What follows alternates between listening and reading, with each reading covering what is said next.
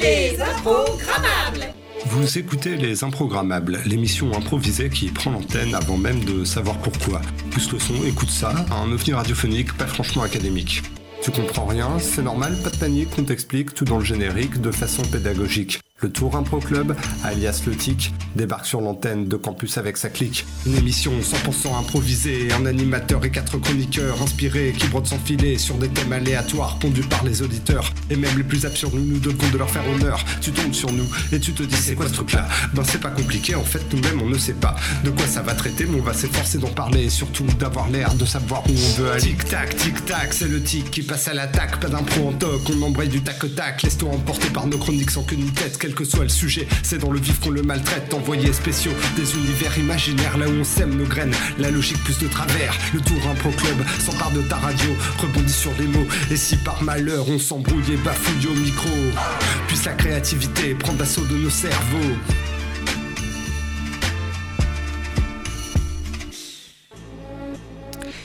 Et bonsoir, bienvenue à toutes et à tous sur l'antenne de Radio Campus 99.5 FM, Radio Campus Tours bien sûr. On est ravis de vous retrouver ce soir. Nous sommes euh, pour le moment trois dans le studio pour vous servir, bientôt 4. Avec moi ce soir, Magali Soucrac. Bonsoir Magali. Bonsoir, bonsoir. Est-ce que vous vous sentez libéré, délivré sans ce masque? Oh oui, vous Eh oui. savez, mais peut-être contaminé, c'est là la beauté de Ah, la chose. Et il y a, il y a toujours un risque, hein, malheureusement. La, la vie est ainsi faite. Et avec nous aussi, Jean-Marc Mort à midi. Bonjour Jean-Marc. Bonsoir David, bonsoir à tous. Alors Jean-Marc, je crois que vous vouliez faire un petit hommage ce soir. Oui, effectivement, ce soir, ce n'est pas Jean-Marc qui vous parle, c'est Jean-Pierre. Mhm. Jean-Pierre, cet amoureux des terroirs, cet ambassadeur de la France profonde, de la France qu'on ne connaissait que trop peu avant son intervention. Jean-Pierre, cette émission est pour toi.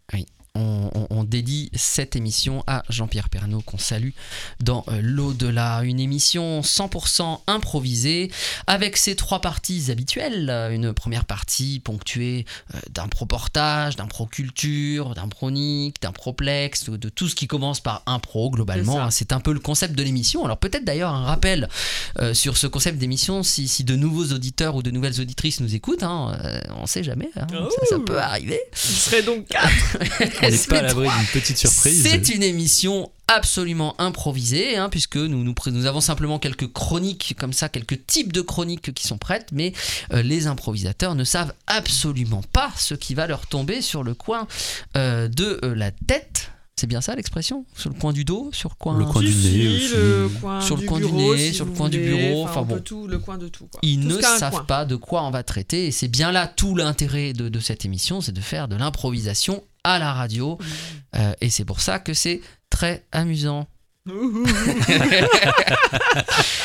Après une pause musicale dans la deuxième partie de l'émission, eh bien, nous allons revenir sur euh, un petit égout de l'histoire. On va comprendre un peu ce qui se passe euh, dans l'histoire. Alors, bah, moi-même, comme c'est une émission improvisée, eh bien, je ne sais pas de quoi Eh va traiter cet égout de l'histoire. Mais Magali va nous dire tout de suite. La révolution cubaine. La révolution Oh là là cubaine, là on va voyager. Bah, écoutez, Si, c'est extraordinaire. Et puis, dans la dernière partie, un, un très grand secret, une toute petite histoire ou l'inverse, un tout petit secret qui va créer une grande histoire, je ne sais jamais. Je me suis fixé le défi d'ici la fin de l'année de, de- de Mémoriser le de titre. mémoriser le titre de cette rubrique, hein, mais c'est pas gagné encore. Euh, et voilà, et tout ça va nous occuper une petite heure euh, qu'on va passer tous ensemble. Et je vous propose eh bien d'entamer euh, tout cela avec une petite impronique. Voyons, qui peut me dire de quoi tout le monde parle en ce moment Impronique. Alors le browser il a coupé les manettes. On a creusé le sujet Et il te croque un oiseau merde et le beurre dans le coulon sauberca. et on est tombé sur un os. Alors Jean-Marc, vous n'avez sans doute pas remarqué, ou au contraire, c'est pas du tout la phrase que je voulais faire, vous n'êtes pas passé à côté d'eux, euh, du fait que nous changeons de saison. Hein, nous arrivons dans le printemps, je ne sais pas si vous savez, c'est le printemps météorologique qui a déjà euh, commencé et vous allez justement nous parler euh, d'un phénomène météorologique rarissime et impressionnant, le Val d'Ergue. Effectivement, je suis parti en Haute-Savoie à la rencontre des habitants, des locaux, comme l'aurait fait Feu Jean-Pierre, pour découvrir le Val d'Ergue. Eh bien, le Val d'Ergue, c'est mythologique, c'est presque légendaire ici, dans cette vallée de la Tarentaise. Le Val d'Ergue, eh bien, c'est un mélange entre la vallée, le val, le vau, le vu, et le dergue. Le dergue, c'est un mot de haut franc-comtois qui signifie tout simplement l'air froid qui descend de la montagne. Alors comment ça se concrétise? Comment ça se caractérise ce phénomène? Eh bien, le Val d'Ergue, tout d'abord, ce n'est pas un phénomène saisonnier, ce n'est pas un phénomène à coup sûr, comme les aurores boréales d'ailleurs. Il se produit en moyenne trois fois par siècle, et il faut une conjonction, euh, non pas de coordination, mais de facteurs météorologiques, que ce soit le vent, le froid, mais aussi une représentation de Michel Sardou. Ah, donc c'est vraiment euh, très précis. Donc c'est un phénomène plutôt récent. Enfin, plutôt récent. Tout s'entend, hein, mais à l'échelle météorologique, euh, c'est un phénomène plutôt récent. Effectivement, il a été observé pour la première fois dans les années euh, 60-70 et depuis il se répète donc à épisodes euh, réguliers. Le Val d'Ergue, ça se caractérise par un bruit sourd qui monte dans la vallée, de l'air froid qui descend, qui tourbillonnant par-delà les montagnes et les lacs, non pas du Connemara mais de la Haute-Savoie. Et alors, on dit euh, que ce phénomène a, a notamment pour connaiss- qu'on peut- conséquence pardon, euh, de brûler les terres. Effectivement, la fameuse terre brûlée, Et oui. chère à Napoléon et sa campagne de Russie. Et à Michel. et à Michel, Et bien oui. entendu. Et ça permet le Val d'Ergue justement d'assainir, de purifier la terre. C'est un phénomène qui est attendu par les agriculteurs locaux parce qu'ils savent que derrière, eh bien, euh, il y a des nuages noirs qui viennent du nord, mais qui apporteront la pluie, qui fertilisera Et de oui, nouveau la et vallée. oui. Et au nord, c'est Télécoron, bien sûr. Merci beaucoup, Jean-Marc, pour, euh, pour cette chronique. Oh, on entend le Val d'Ergue. C'est le Val d'Ergue, effectivement. Je vous en ai ramené un petit extrait. Ah oui, c'est impressionnant. hein. Ce, ce bruit un petit peu lancinant, profond. Alors ça, c'était Michel en concert à la Clusa. Ah oui, c'est. Ça fait un petit quelque chose quand même. hein. Ah bah ça vous prend au trip. hein, Ça- c'est- Puis là, c'était la chorale de Montbenoît qui l'accompagnait.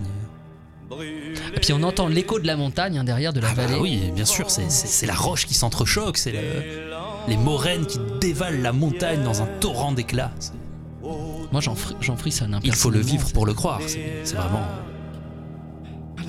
Bah, Merci beaucoup euh, Jean-Marc de nous avoir fait découvrir ce phénomène. Euh, Je propose qu'on ne laisse pas euh, Michel Sardou sur, sur cette antenne, hein, tout de même, puisque ça signifierait la fin de l'émission, puisque vous savez que les lacs du Connemara signifient généralement la, La fin, fin d'une soirée, soirée. Euh, évidemment, voilà, donc ce n'est pas la fin de l'émission, puisque nous allons enchaîner avec une improculture euh, tout de suite.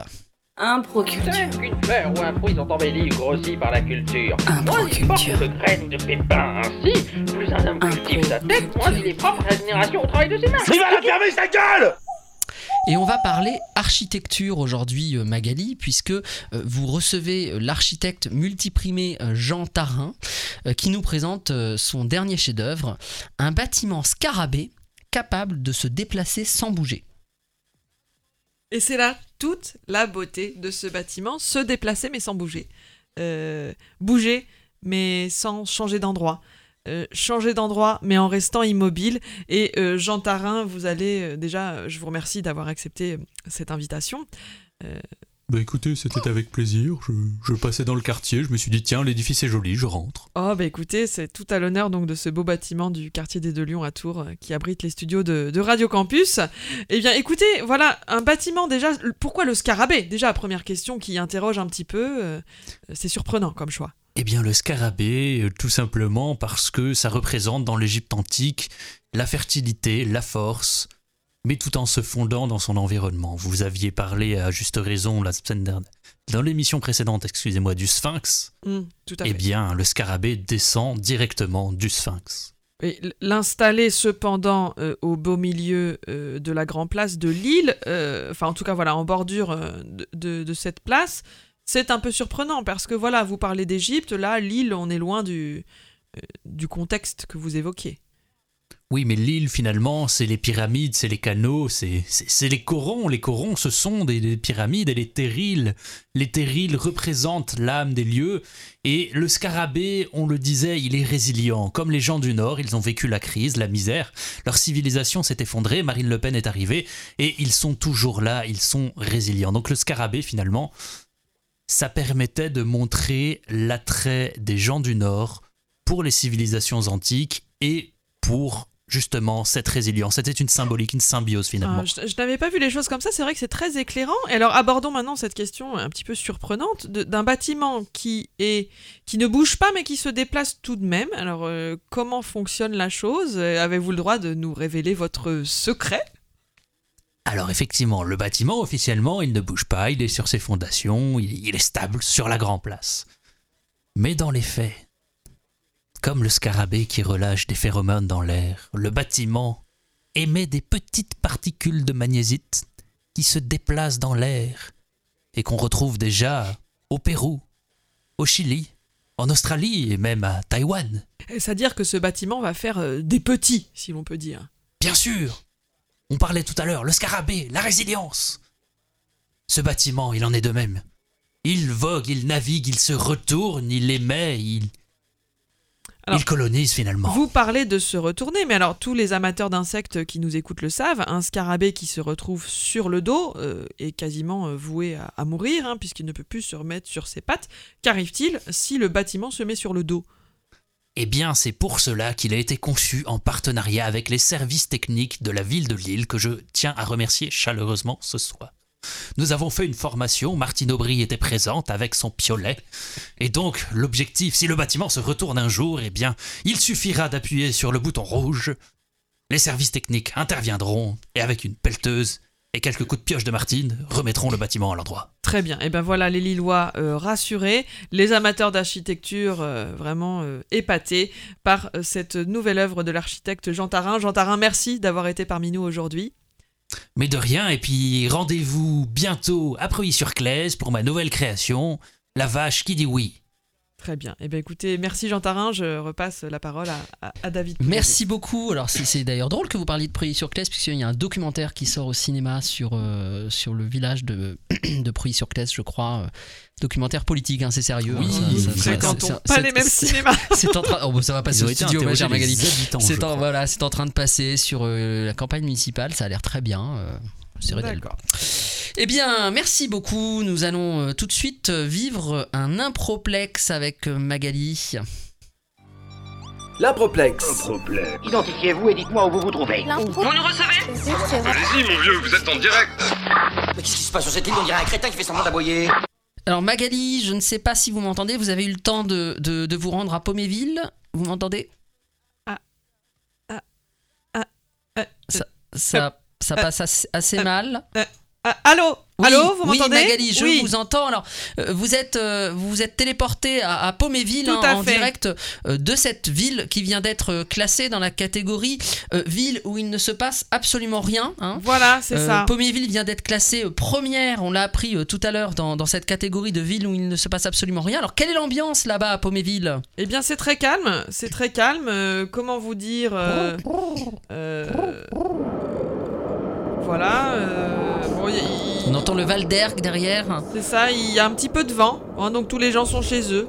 Euh, Donc, Voilà. une réaction d'un habitant peut-être? Non bah, Pas- C'est-à-dire qu'il y a personne dans les rues? Ah, j'entends qu'il se passe quelque chose. Oui, c'est un petit animal là qui, qui, qui s'approche de moi. Euh, Pensez-. Pensez-vous que, que cet événement pourrait remettre en cause le, le- le- le classement euh, établi aujourd'hui?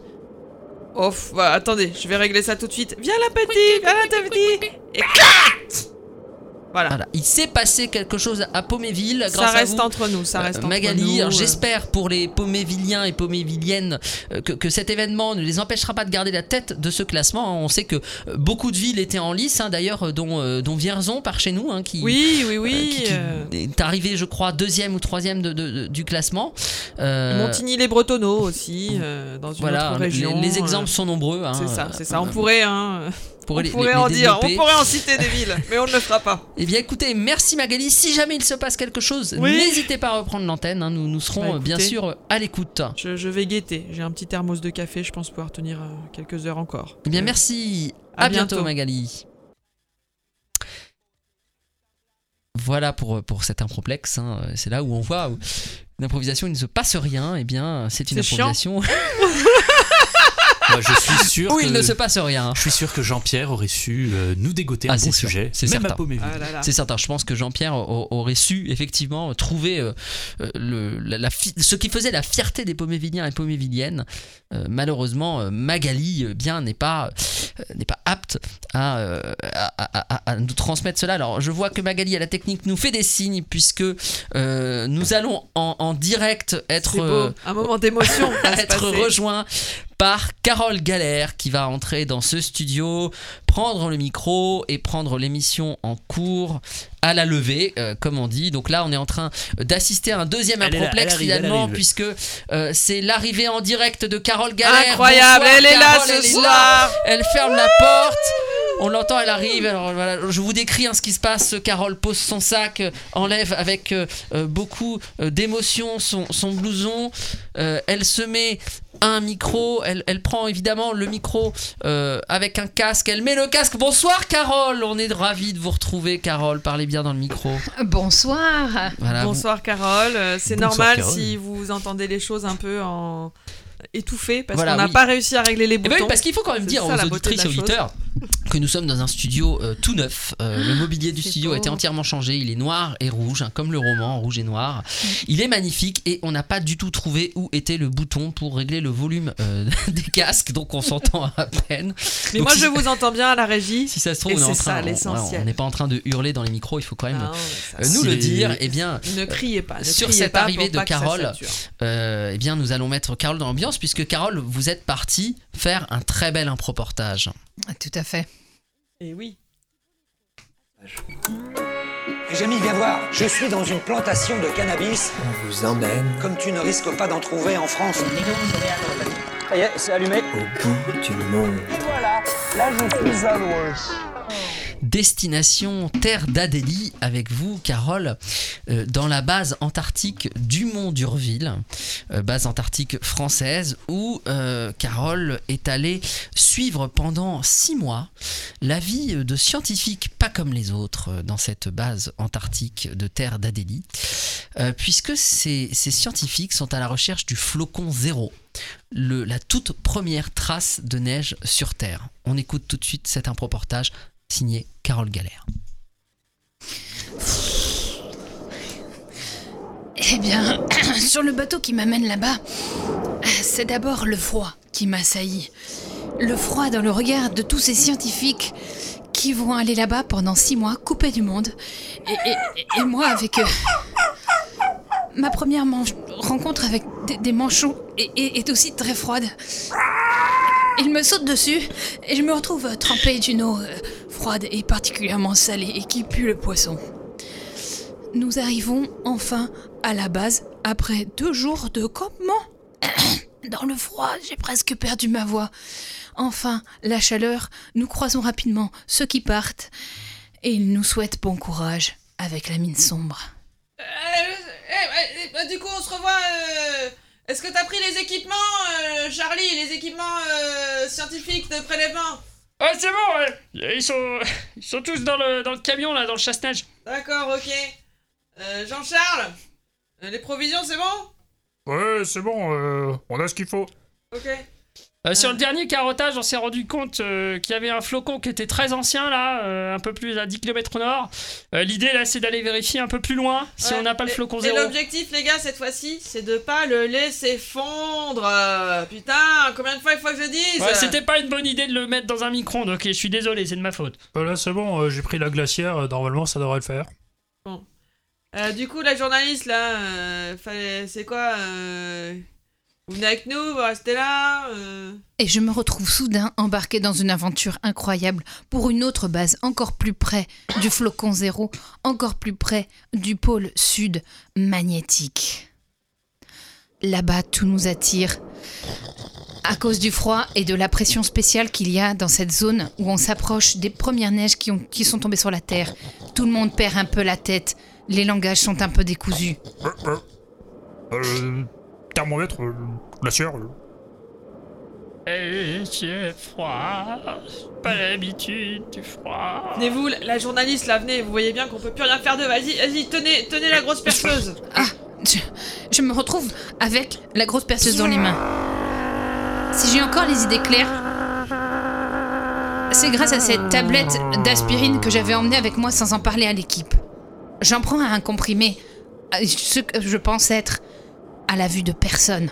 Mais je me fais surprendre par un des membres de l'équipe. Oh, elle a de l'aspirine eh Tiens, donne-nous de l'aspirine Donne Ça donne fait des mois qu'on en a pas eu. Putain, donne-moi un cachet d'aspirine là, je te jure.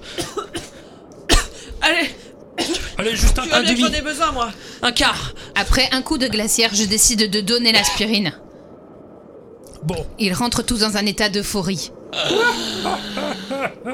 On va trouver le flocon zéro dans toute cette neige comme une aiguille au milieu d'une botte de paille, ça va être trop bien.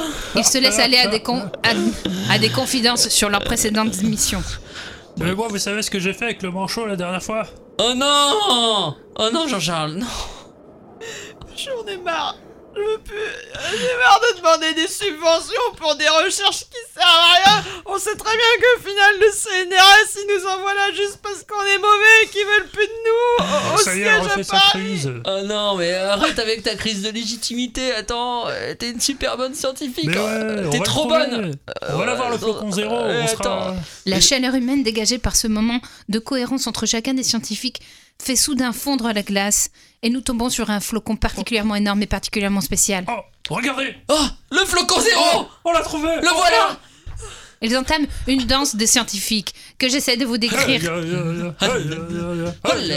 On dirait quelque chose que feraient les Indiens, Flocon mais ça ressemble plus Flocon à une fin de soirée dans une école d'ingénieurs. C'est là qu'il commet l'irréparable. Dans un geste d'euphorie, il se déshabille. Oh j'ai chaud c'est trop bien Je vais m'allonger dans la neige. C'est le plus beau jour de notre vie. Mais tu vas perdre ton pénis, Jean-Charles. Tu vas geler, il va tomber. J'ai écrasé le flocon zéro. Oh non. Ah, je suis désolé. Ah. On a froid Je suis bloqué dans la neige On n'a pas pris la se Partez sans moi, j'en vaut pas la peine, je suis nul comme scientifique Mais non, on va te tirer C'est 15 jours plus tard que j'ai la chance de les retrouver à la base principale. Ils sont tous les trois là. Mais cette expérience leur a laissé des traces indélébiles. Ah bah c'est sûr qu'à posteriori, prendre de l'aspirine, euh, bon, c'était peut-être pas la meilleure idée. J'ai perdu deux tétons dans l'histoire qui sont restés collés à la glace. Je sais pas si je vais réussir à m'en remettre un jour. On a dû faire une intervention d'urgence sur lui, c'était très moche. J'ai pas envie d'en parler, merci. Je... L'émotion était à son comble. Une expérience qui laissera, c'est sûr, pour tous, et grâce à cette publication en trois langues, un souvenir indéniable dans la recherche française. Je n'ai pas de jingle de fin de chronique. Quand est-ce que vous allez le comprendre? C'était Carole Galère pour Radio Campus Tour. Merci Carole, euh, merci Magali pour euh, ce jingle. euh. Mais on, on va, ça fait six mois qu'on dit qu'on va travailler sur un jingle. euh, Bon, on va mais- finir par le faire. On peut un le faire, jour. c'est une mouche qui pète par exemple, tu vois, un truc un peu. La mouche qui pète. Si vous êtes un gesson et que vous écoutez cette émission, Oui, ah oui, oui, faisons ça. pas. Si vous êtes un gesson, que vous avez envie de concocter un jingle euh, pour notre émission, eh bien envoyez-le nous et vous gagnerez peut-être un cadeau. Un truc, voilà, la- le, le- le cahier des charges, c'est quelque chose d'assez court. Voilà, c'est très bref. Ça marque euh, la fin d'une chronique pour qu'on puisse euh, faire une tra- belle transition vers la- le segment suivant. Alors cela dit, je veux pas être complètement déprimant, mais la dernière fois qu'on a fait un jeu concours où il y avait absolument quasiment rien à faire, euh, on a eu une réponse. hein. donc je, je pense pas qu'il faille rêver que quelqu'un nous concocte un jingle, On ne mais sait bon, jamais, on ne ne sait sait jamais. On envoie une bouteille à la mer, euh, C'est et, ça. voilà, on- participez à l'émission et vous en serez remercié d'une façon ou d'une autre. Fort bien. Eh bien, nous allons euh, terminer cette première partie d'émission avec un impro-trottoir, euh, puisque euh, Jean-Marc, vous êtes allé vous frotter aux masses populaires pour savoir si elles validaient l'interdiction des claquettes chaussettes en France depuis la semaine dernière. hein. Je vous rappelle que euh, arrêté a été pris pour interdire cette pratique des claquettes chaussettes qui vaut aussi, euh, il a été étendu pour euh, les sandales chaussettes. hein. Ça a été un peu plus large. Alors, l'avis l'avis de la foule est-il partagé ou est-il unanime? Nous allons tout de suite le savoir en écoutant votre impro-trottoir. Un pro-trottoir. Please mind the gap. Attention à la marche. En descendant du trottoir. On arrive en retard au boulot. Vie est un véritable enfer. c'est le gouvernement. C'est. Faut que ça s'arrête, véritable prise d'otage. Bordel On a serré comme un boîte à savon. C'est à cause de... Vous savez, les avis, c'est comme les trous du cul. Tout le monde en a un. Je me trouve aujourd'hui sur le marché de Bouzy-les-Bois où je suis allé interroger pour les improgrammables eh bien, euh, les habitants, les commerçants, pour savoir un petit peu ce qu'ils pensaient de l'interdiction des claquettes chaussettes. Tenez, madame, par exemple, Oui, allez, Alors, allez, entre deux clients, allons-y. Alors, l'interdiction oui. des claquettes chaussettes. Pour vous, qu'est-ce que vous en pensez? Bien, pas bien? Votre avis que je vous dise Alors, un gouvernement qui s'occupe de ce qu'on met dans les cahiers chaussettes, alors qu'en fait, euh, il y a bien d'autres choses euh, bien plus importantes à s'occuper. Hein. Est-ce que moi, c'est avec mes chaussures que je remplis mon bidon d'essence Bah non, c'est pas ça, monsieur. Hein. Alors, oui, non, trois pommes de terre pour la madame, trois pommes de terre. Oui, alors, ce que je vous disais, c'est que les claquettes chaussettes, eh ben, je m'en fous. Moi, moi, je mets des sabots avec des chaussettes si je veux. Hein. J'ai révolution, ouais, on va faire la révolution. Regarde, ce gouvernement, allez, trois pommes de terre. allez, Manifestement, cette commerçante contre la mesure. Elle avait l'air de porter elle-même des claquettes avec des chaussettes. Tenez, monsieur, monsieur. Alors, les, les- les claquettes chaussettes, Rihanna euh, a été outrée de, de leur interdiction. Vous, qu'en pensez-vous personnellement? Moi, Je pense que c'est une très très bonne mesure. hein, et à un moment donné, il faut que le bon goût euh, finisse par être rétabli en France. D'ailleurs, je, je suis pour le rétablissement de l'uniforme euh, dans, dans les écoles. Je suis pour que tout le monde porte des chaussures derby Richelieu fermées. Excusez-moi, les claquettes chaussettes, merci. Enfin, enfin, une bonne action du d'un gouvernement beaucoup trop à gauche à mon goût. Enfin, une bonne action. Euh, enfin, quelque chose de bien. Voilà, c'est tout. Je pense que on peut aller plus loin, mais c'est- un premier pas. Alors, on a tout de même vu des euh, vendeurs de claquettes, euh, des maisons prestigieuses, notamment par exemple Cyrillus ou Zadig et Voltaire. Donc, est-ce mais pas attendez même, là, euh, vous parlez de sous-marque, euh, c'est pas de la marque ça, le- la marque c'est Dior, c'est Sandro, c'est Sandro, Hermès, vous me parlez de, de, de choses qu'on vend à- aux petites gens là, attendez, faut, faut être sérieux un peu dans la mode là, bon. Madame, je, je vois que vous êtes avec vos enfants. C'est Oui. pour vous les claquettes chaussettes. J'imagine que vos enfants en portent. Vous êtes pour Vous êtes contre? Ça tombe bien que je vous croise parce que moi je fais partie de l'association des bousinettes. Les bousinettes, euh, bon, c'est les, petites filles, c'est les filles de Bouzy quoi. Nous on est des tricoteuses, euh, on fait des, des- des chaussettes en tricot. Et euh, moi je trouve ça scandaleux euh, parce que la laine ça doit être respecté, ça se met pas dans des claquettes. Voilà, les claquettes c'est le bois, la bois la laine, eh ben, ça fait du feu. Et voilà. Et ça que des gens, on voit, hein, ils se rendent pas compte, ils croient, ils croient qu'ils portent de la belle matière et puis ils se mettent le feu aux pieds. Et que proposez-vous justement pour se vêtir euh, chaleureusement et être à la mode avec des chaussettes en laine? Eh bien, euh, les chaussettes en laine, il faut les mettre dans du cuir, voilà, des, des chaussures en cuir, euh, c'est recyclable. On reprend le vieux cuir, euh, avec des vieux meubles par exemple. Là, moi j'en fais ça, Là, j'ai transformé tout un canapé, et là j'ai j'ai équipé toute une classe. Et oui, je, je- je vais à la rencontre d'un- d'un d'un- jeune homme. Bonjour monsieur, wesh gros, euh, toi les claquettes Wesh, chaussettes. euh, Vas-y quand tu stigmatises là qui je suis, euh, wesh gros de quoi tu, wesh gros, je connais pas. Bah, euh, J'essaye de m'adapter à votre langage. Euh. pas, moi. Les claquettes chaussettes, on était très bien là, on était à l'aise, en même temps pas froid. Là. Que on met quoi maintenant? On met des tongs. Sais, on met des tongs. Avec euh, les pieds qui dépassent là, on va avoir froid. Du coup, moi je mets des chaussettes si je veux mettre des chaussettes dans mes claquettes là. D'où, d'où il vient m'interdire de mettre des claquettes chaussettes l'autre là? Et des claquettes tout court avec les pieds. euh. Moi c'est moche. Euh, la claquette chaussette c'était c'était joli quoi, c'était esthétique. Ah, mais là, ça Euh, permettait au moins d'aérer ses pieds. Ouais, mais pour besoin, moi, moi, j'aime bien puer des pieds, quoi. C'est cool, ça. C'est hyper branché, tu vois. Si, tu pues pas des pieds, t'es exclu. T'es- t'es- moi, j'ai pas envie d'être exclu. Moi, je suis intégré, moi, à la société, là. Je pue des pieds, c'est tout. Bon, vous l'aurez compris, l'interdiction des chaussettes claquettes ou claquettes chaussettes, c'est selon, est un sujet toujours clivant.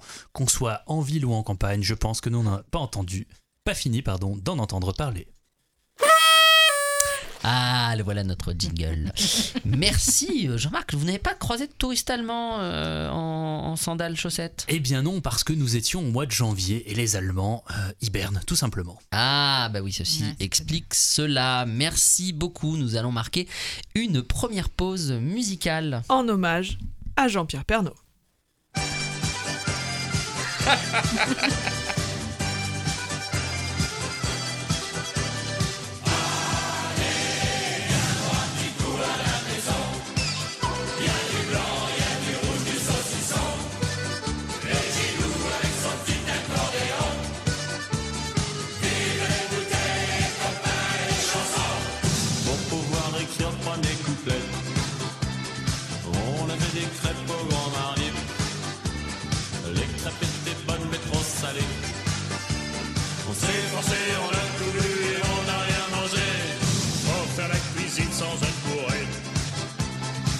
cette fois, y a pas de premier couplet.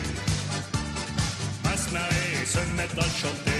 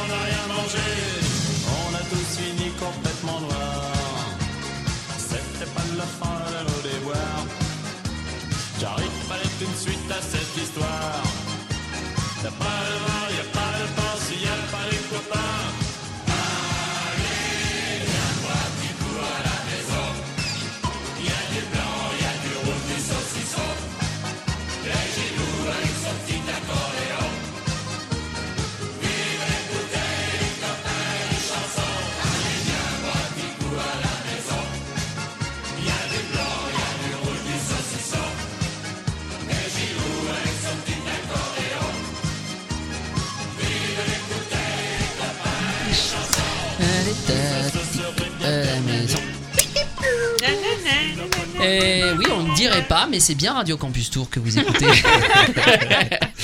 Euh, si, certains, euh, si certains et certaines euh, en doutaient, ne vous inquiétez pas, tout va bien. Les improgrammables, c'est aussi les improbables de la programmation musicale. Et je rappelle que c'est Magali Soukrak hein, qui est à la programmation musicale, car nous déclinons ici collectivement toute responsabilité quant au choix euh, des euh, musiques. Je me désolidarise. Exactement. C'était pas mauvais, c'était très mauvais. Voilà. Hommage à, hommage à Jean-Pierre euh, oblige. Mais eh bien, voilà. Entamons sans plus attendre la deuxième partie de notre émission avec un égout de l'histoire concentré sur un personnage méconnu de la révolution cubaine.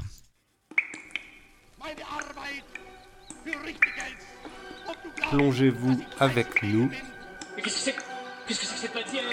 dans les égouts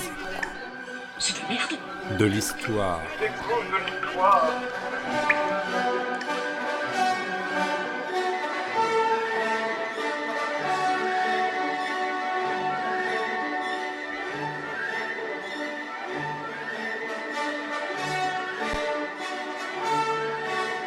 1er janvier 1959, les guerrilleros cubains prennent finalement la Havane. Eux qui avaient débarqué en décembre 56 sur l'île, à peine une quelques poignées de guerrilleros, amateurs de liberté et de mise en commun des biens, venaient enfin, après plusieurs mois de combats à travers l'île, de prendre la capitale pour fonder ce qui s'appellerait bientôt le régime castriste. Mais derrière les hommes que l'on voit sur la photographie souvenir, Fidel Castro, Ernesto Che Guevara, Raúl Castro, comme toujours, une femme se cache.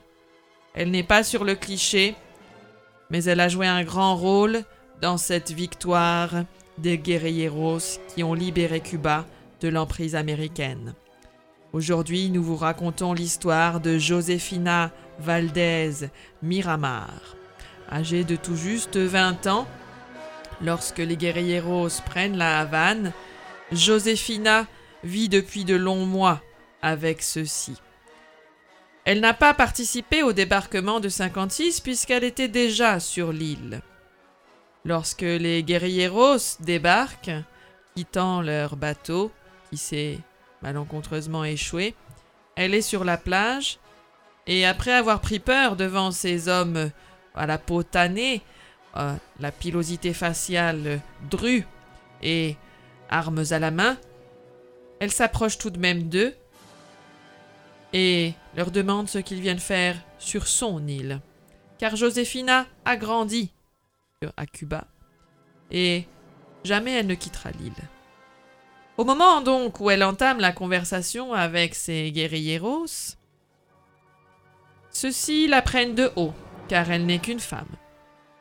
Mais bien vite, lorsqu'elle leur offre le gîte et le couvert et les caches des militaires qui sont à la recherche de ces guerriers illégaux, les guerrilleros comprennent toute la valeur que peut avoir Josefina Valdez Miramar dans leur combat. Petit à petit, la vie du quotidien, les premiers jours de ce débarquement, euh, font que Josefina intègre le gang, si l'on peut parler ainsi, bien sûr. Alors, Josefina Valdez Miramar, c'est, c'est une paysanne alors, originaire de San Cristobal, à l'est de l'île. Et à l'origine, elle n'était pas du tout portée sur la philosophie de l'extrême gauche. Raúl Jiménez, historien cubain de la Révolution cubaine. Mais en fait, Josefina, elle, elle va un petit peu infuser la, la pensée castriste. À l'époque, elle était un petit peu balbutiante. Elle va leur rapporter des idées marquantes. Avec son expérience de la vie sur l'île, Josefina, Josefina, effectivement, j'avais perdu ma voix, Josefina leur fait découvrir que au-delà de leurs idéaux politiques, c'est toute la réalité du monde cubain qu'ils doivent défendre et transformer. Les paysans qui font vivre l'île, les cultivateurs de canne à sucre, euh, sont exploités, ils vivent au soleil, gagnent quelques pesos, mais ne peuvent pas subvenir aux besoins de leur famille. Josefina a- avait trouvé une façon assez originale euh, de- de- d'aller voir les guerrilleros et de leur transmettre ses idées. Gunther von Schleck, historien de la révolution castrice à travers le monde. Elle avait compris qu'en tant que femme, elle ne serait sûrement pas Alors, elle a usé de stratagèmes tout à fait euh, passionnants pour euh, arriver à ses fins. Par exemple, euh, au lieu de leur dire les, les, les, agriculteurs sont exploités, elle les amenait en promenade l'air de rien à côté d'un champ et elle les emmenait dans le champ en ne leur disant rien, de façon à ce qu'ils pensent que l'idée venait d'eux. C'était très très malin de sa part. Gunther van Slack s'étonne d'une manœuvre typiquement féminine que Josefina ne faisait qu'appliquer comme ses mères et ses grands-mères avant elle, faire croire à l'homme que c'est lui qui a eu l'idée, alors qu'en réalité, il vient d'être subtilement manipulé. C'est donc avec tout cet art de la manipulation psychologique que Josefina Valdez Miramar permet aux guerrilleros d'armer un petit peu plus leur pensée politique au fil des mois sur l'île. Mais bien évidemment, à fréquenter ces hommes forts jour après jour et nuit après nuit, une idylle s'est développée entre la jeune femme et l'un des guerrilleros, Francisco Che Guevara, le frère d'Ernesto, puisque Fidel avait amené Raoul, Ernesto avait amené Francisco, évidemment. Il était jaloux, il voulait lui aussi son petit frère dans cette bataille pour la liberté. Josefina et Francisco étaient donc en pleine amourette lorsque le pire survint. Grand-papy disait souvent que euh, ça avait été euh, très rapide. Euh, en fait, le gouvernement en place est arrivé et il a tout fait sauter. Heureusement, grand-mère Joséphina avait tout prévu. Et ça faisait des longs mois qu'elle essayait de les convaincre d'apprendre la danse cubaine. Ils voyaient pas l'intérêt. En fait, bon, ils étaient pas. hein, Papy euh, n'avait pas inventé la poudre. Ils ont quand même fait semblant de danser et a pu tous les faire passer pour une troupe itinérante et ça les a sauvés. Sans elle, euh, bah, je serais peut-être pas là. hein. Anaïs Gilbert Vasquez, petite fille de Josefina Valdez Miramar. En tout cas, dans la famille, on a tous appris la danse. À chaque anniversaire, à chaque Noël, euh, enfin, chaque grande fête, on refait la danse, la danse de la liberté, la libertad. des- Et euh, c'est vrai que grand-mère, elle l'a fait très longtemps. hein. Elle faisait le grand écart encore 94 ans. C'était beau à voir, c'était beau. Ce grand écart que Josefina Valdez Miramar vit, jusque dans ses derniers jours, gage d'une souplesse qui lui avait valu les honneurs du régime cubain castriste, ce grand écart était aussi celui que Josefina faisait entre l'amour pour Francisco Che Guevara et son devoir de mère, car elle avait eu un enfant du guerrillero, et lorsque Francisco Che Guevara, Ernesto Che Guevara, Raúl Castro, Fidel Castro, Gilberto Castro, Raúl, Raúl Lito Castro, il est vrai qu'il y avait une grande tribu et finalement c'était les corps expéditionnaires. Josefina, c'était un peu la madre de todos, c'était la, la mère de tous. Elle était là pour chapeauter et elle a réussi, mine de rien, à engager la révolution aux côtés de Fidel. Mais elle, c'était la tête pensante, elle était là à élever les enfants et pour autant, elle n'oubliait pas de faire passer des messages. Si la société cubaine était aujourd'hui si égalitaire, c'est grâce à Josefina qui leur a dit Vous avez vous, vous ne m'avez pas cru, mais pourtant, je suis une femme. Pepe Picolito Jiménez, homme politique engagé auprès du régime castriste. Et depuis, vous avez la Santa Josefina, c'est la sainte patronne de tous les danseurs et toutes les danseuses de Cuba. Il y a également les festivals qui je vous invite à venir voir les 3 et 4 août 2022 à la Habana. Et vous pouvez prendre les billets d'avion, c'est subventionné par le gouvernement. Car si Josefina Valdez Miramar a été totalement oubliée de l'histoire politique de Cuba, elle a laissé son empreinte dans l'histoire des danses latines. Santa Josefina, aujourd'hui encore, est la sainte patronne des danseurs de salsa, que l'on retrouve à Cuba et ailleurs, partout à travers le monde. Et c'est sur ces quelques notes de musique cubaine que nous clôturerons là ces égouts de l'histoire en l'honneur d'une femme qui était caliente mais aussi piquante.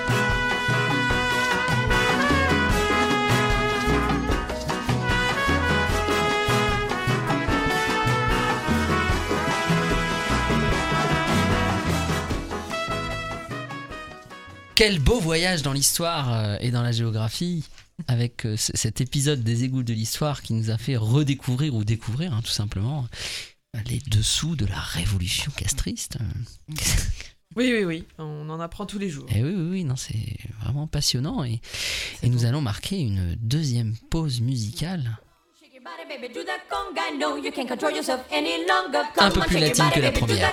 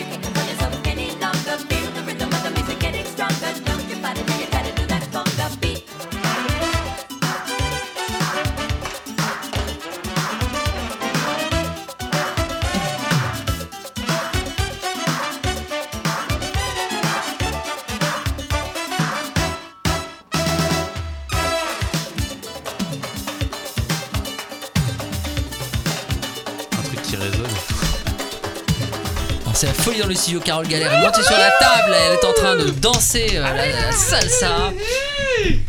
Ambiance de folie ce soir sur Radio Je redescends, je redescends. Campus Tour 4. Dis-nous, Nabil, mais surtout pas le mobilier. Euh, Carole, euh, c'est- je recommence. Ambiance de folie ce soir sur Radio Campus Tour 99.5. Oui, c'est un métier. Ça n'a pas marché. C'est un métier.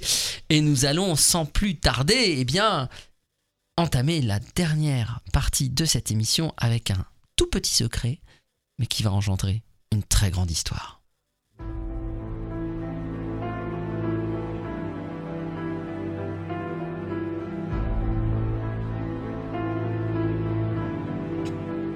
Novembre 2019. Le temps est clair, mais il fait un peu frais. 8 degrés à dehors. Nous sommes dans la banlieue de Nantes quand Julie Frogneux rentre dans la maison de ses parents. Son père vient tout juste de décéder. Une maison entière est à vider. Et Julie fait l'état des lieux. Des casseroles, de l'argenterie, des lithographies de monnaie quand elle tombe sur un dossier à la couverture étrange. Une couverture dorée, rouge, crème, et cela lui, évoque tout de suite un plat. Un plat légendaire dont son père lui avait parlé. La pizza à l'ananas. En ouvrant le dossier, Julie tombe sur des documents. Elle n'en croit pas ses yeux. Elle est là, elle existe. Elle a même été fondée par son père, avec d'autres aficionados. La confrérie de la pizza à l'ananas. Pour Julie, c'est le drame, pour Julie, c'est le dilemme. Elle n'en a jamais mangé. Son père lui aurait donc caché tout cela? Mais Julie, ma chérie, mais euh, pourquoi tu fais cette tête-là? Je viens de regarder ce dossier. Qu'est-ce que c'est? Voir. Regarde, papa, il appartenait à une ligue. La ligue de la confrérie de la pizza à l'ananas et il en était le chef occulte. Oh mon dieu, Il nous l'a caché tout ce temps. il faut surtout pas que ça se sache, Julie. Imagine, imagine ce qui pourrait se passer si ça se savait. Les enfants, j'ai besoin d'aide au rez-de-chaussée. Ah, Il faut. Ta mère demande de l'aide, ma chérie. Il faut absolument pas qu'elle soit au courant. Oui. Qu'est-ce On- qu'on on va faire, arrive, Martine. Il y a des cartons trop lourds à porter pour moi. On arrive, Martine. Si elle sait ça, elle va renier sa mémoire. Elle va détruire sa tombe. Elle déteste l'ananas. Mais tout le monde déteste l'ananas, Julie. Est-ce que tu connais une seule personne dans ce monde qui aime l'ananas Eh bien moi, car Toi mon père m'en faisait manger en cachette. Toi je me, je me serais trompé à ce point-là sur toi, c'est ça que t'es en train de dire Tu veux dire que j'ai épousé une femme qui mange de la pizza à l'ananas, c'est ça que t'es en train de dire, Julie? Mais ça remet tout en cause Je sais pas si... Je sais pas si c'est possible entre nous C'est trop dur Je peux pas me sacrifier de quelque chose qui est dans mes gènes. Il va falloir choisir, Julie. C'est la pizza à l'ananas ou moi, je pourrais jamais supporter ça, tu comprends? Eh bien tant pis. Alors ça veut dire que c'est fini. Choisir entre sa famille ou son conjoint. Julie n'avait pas hésité un instant, c'était sa famille bien sûr. Cette pâte garnie de thé de jambon et de fruits exotiques coupés. Elle m'a largué comme une merde. T'en rends compte? Juste... Elle a choisi la pizza à l'ananas Mais est-ce qu'elle n'a pas fait le bon choix? Putain, mais t'es mon ami, t'es t'es cen- t'es censé me soutenir dans ces moments-là J'ai quelque chose à t'avouer. Qu'est-ce qu'il y a, Isabelle? Je connaissais Monsieur Frogneux. Je. Quand j'étais ado, il m'a fait goûter de la pizza à l'ananas et euh, ça m'a convaincu et. Oh non, pas toi En fait, euh, voilà, quand je pars le dimanche soir et que je te dis que je vais au ciné, en fait, je vais à la, à la cérémonie. Pas toi, Isabelle. Mais tout... Mais tout le monde t'est devenu fou, quoi, dans ce patelin Mais qu'est-ce qui se passe? Arrête de crier, tu fais saturer les micros. Putain, Isabelle. Oh putain, mais qu'est-ce qu'on va faire? Putain, qu'est-ce qu'on va faire? Au Secours. L'ex-conjoint de Julie s'interrogeait. Le monde est-il donc fou? Les gens sont-ils tous accros à ce fruit exotique orange qu'on garnit sur une pâte? Ils décidaient d'en avoir le cœur net et de suivre son ancienne compagne un soir après le travail.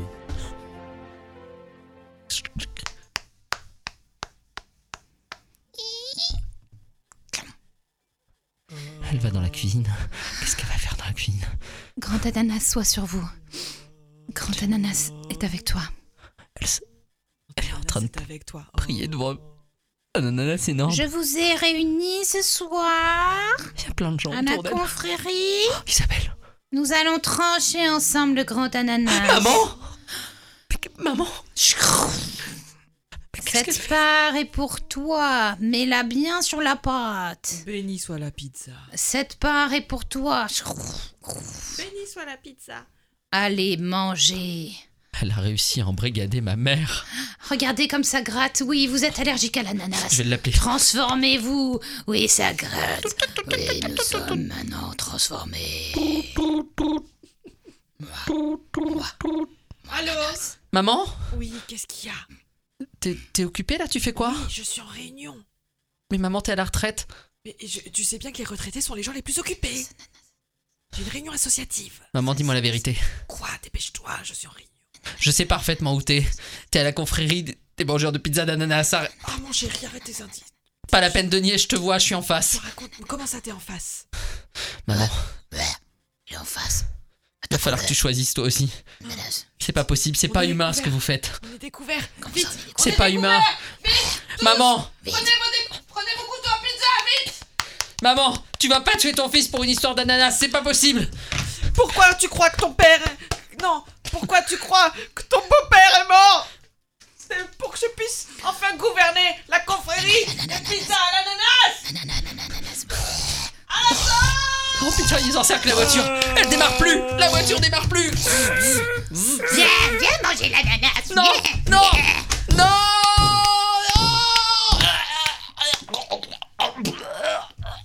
Il a ingéré l'ananas. Il est mort étouffé par l'ananas. Gloire Notre secret est bien conservé. Ananas.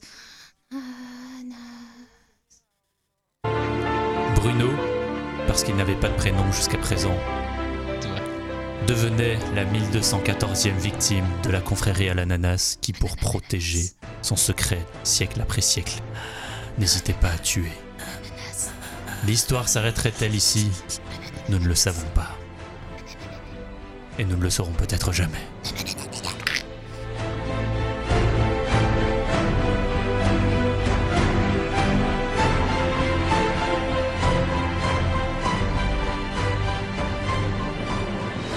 Un petit secret plein de vérité.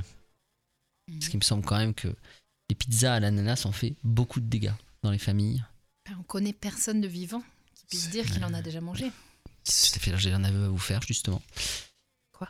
Eh bien, moi qui suis adepte du, du sucré salé, chers collègues. Moi aussi, moi aussi j'aime bien ça, David. non Si, Moi aussi j'aime je bien ne la dis pizza pas forcément non à une ananas. Je dois avouer que j'en ai déjà mangé également. C'était pas déplaisant. Il y a que Quelle vous- horreur, je Il suis n'y a que vous, Carole, qui semble-t-il n'avez jamais goûté à cette pizza à l'ananas. Et Ah non, je pense que Berk. nous irons Vous savez, ce en petit bout d'ananas industriel Ah bah posé oui. à côté d'un jambon lyophilisé produit en batterie par la grande industrie agroalimentaire mourir Avec de faim. avec du jambon, du jambon sans goût, du, du Ça ressemble à une flaque goût. de vomi. Ça a les mêmes couleurs. Eh bien, peut-être que ce soir, grâce aux improgrammables, il va y avoir une flambée des commandes de pizza à l'ananas dans toutes les pizzerias de Tours. Hein, on Eh bien, si un pizzaiolo nous écoute également, sachez que n'hésitez pas à nous apporter des pizzas la fois d'après. Cela dit, quand même, si- si- s'il y a des pizzas à l'ananas qui se vendent, c'est que. C'est qu'il y a des gens qui les achètent. Oui, tout à fait. des gens qui Non, les C'est pour achètent. décorer sur Ah la carte. c'est cela, pour donner Carole, le c'est ça. Bien écoutez, l'heure tourne, l'heure tourne. C'est l'heure de terminer cette émission. Merci Carole Galère, merci Jean-Marc Mort à midi, merci Magali Soukrak à la, technique, à la programmation musicale. Merci à vous, David. Avec Super grand plaisir, on se retrouve le mois prochain, peut-être, peut-être pour une spéciale. Oui, Ah, peut-être que fin ne mars, y pas. aura une spéciale. Surprise. On garde la surprise puisque c'est une surprise pour nous-mêmes. Ce serait improvisé mais oui, mais complètement. Incroyable. Rendez-vous sur notre page Facebook pour Et oui, alors savoir. n'oubliez pas, rendez-vous sur la page Facebook du Tour Implo Club, club arrobase le Tour Implo Club. Euh, alors une petite date à noter quand même, au mois de mars, le 20 mars, dimanche 20 mars, au bateau ivre, scène ouverte Tempo Impro à partir de 19h. C'est ça. Si vous êtes improvisateur ou improvisatrice, vous pouvez vous inscrire et monter sur scène pour jouer. et si vous êtes amateur, spectateur de bière et d'improvisation, le spectacle commence à 19h. Pour les inscriptions pour jouer sur scène, c'est jusqu'à 18h45 ou à l'entracte du spectacle. Et voilà, donc à vos agendas. Et puis cette émission est toujours disponible en podcast sur le site euh, de Radio Campus Tour. Et nous partageons bien sûr le lien sur notre page Facebook. À bientôt les amis. À bientôt. Et bonne soirée, bonne nuit.